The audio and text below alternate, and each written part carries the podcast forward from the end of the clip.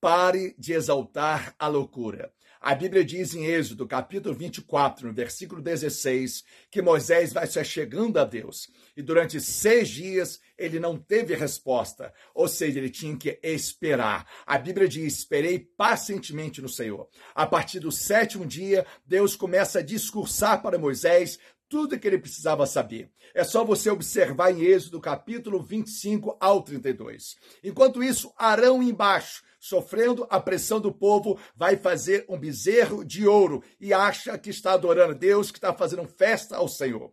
Presta atenção, no tempo de Ruth, a Bíblia diz que ali Noemi desce a Moabe por causa de uma grande fome, uma grande dificuldade, junto com Elimeleque e seus filhos, a família é destruída. Ou seja, por causa da precipitação, tomou decisões precipitadas e pagaram um alto preço quem é você nos últimos tempos? Você está buscando de Deus diretrizes sábias para poder estar verdadeiramente de pé nesses últimos tempos? Muitas pessoas nos últimos tempos farão loucuras porque não vai consultar a Deus, os princípios de Deus para tomar decisões sábias. No momento da pressão, às vezes as pessoas esquecem todo o conhecimento da palavra, esquecem dos princípios bíblicos. Aconteceu isso com Noemi, aconteceu isso com Arão.